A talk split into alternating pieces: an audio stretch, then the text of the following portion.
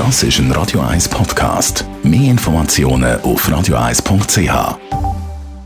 Can't Help Falling in Love. Zeit für unsere Sprechstunde. Die Sprechstunde auf Radio 1.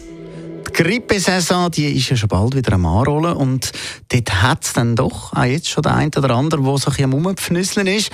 Dr. Merlin Guggenheim, was ratet der Arzt in der Frage, soll man mit einer Verkältung arbeiten kommen oder nicht?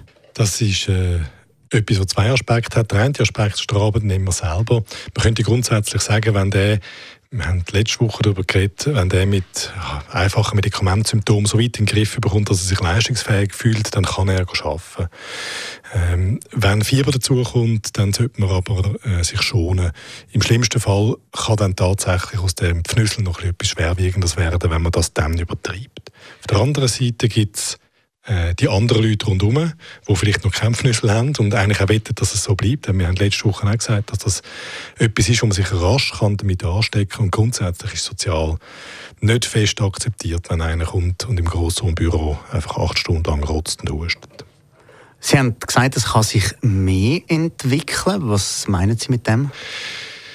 Es gibt Verläufe, wo sich zu der viralen Erkrankung kann ein bakterieller sogenannter Superinfekt gesellen, also dass man zum Beispiel bei der geschwollenen Kieferhöhle kann äh, äh, Kieferhöhlen- oder Stirnhöhlenentzündung bekommen.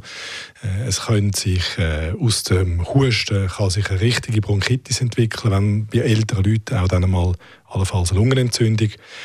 Und die Viren selber können, wenn man Pech hat, auch ein bisschen absteigen und den Herzmuskel oder, oder ähm, den Herzbeutel angreifen und so Entzündungen machen, die dann durchaus schwerwiegende Verläufe können nehmen können. Danke vielmals, Radio 1 Arzt Dr. Merlin Guggenheim.